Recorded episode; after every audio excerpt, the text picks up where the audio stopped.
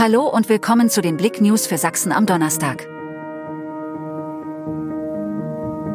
Heute vor 135 Jahren mordete Jack the Ripper das erste Mal.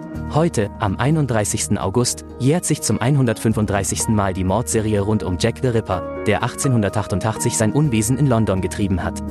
Da der wahre Täter nie gefunden wurde, haben wir die Überlieferungen auf blick.de für euch zusammengefasst. Wer war der Mörder? Heißluftballon sorgt für großen Feuerwehreinsatz in Sachsen.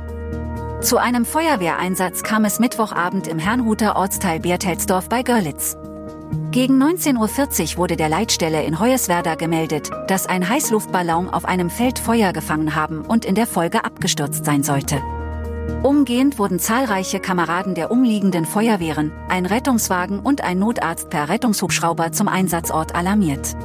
Niners verlängern Vertrag mit Cheftrainer Rodrigo Pastore. Sachsens besten Korbjägern ist ein ganz entscheidender Schritt in eine erfolgreiche Zukunft gelungen. Noch vor Beginn der neuen Spielzeit einigten sich die Niners Chemnitz mit ihrem Cheftrainer Rodrigo Pastore auf eine vorzeitige Vertragsverlängerung bis 2026. Schwimmsportkomplex in Chemnitz auf der Zielgeraden.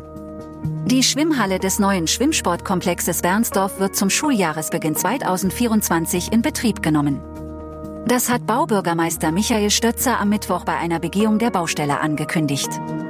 Demnach sollen die Arbeiten am Neubau bis Mitte des kommenden Jahres beendet sein. Der Freibadbereich des neuen Komplexes wird voraussichtlich im Jahr 2025 in Betrieb gehen. Danke fürs Zuhören. Mehr Themen auf blick.de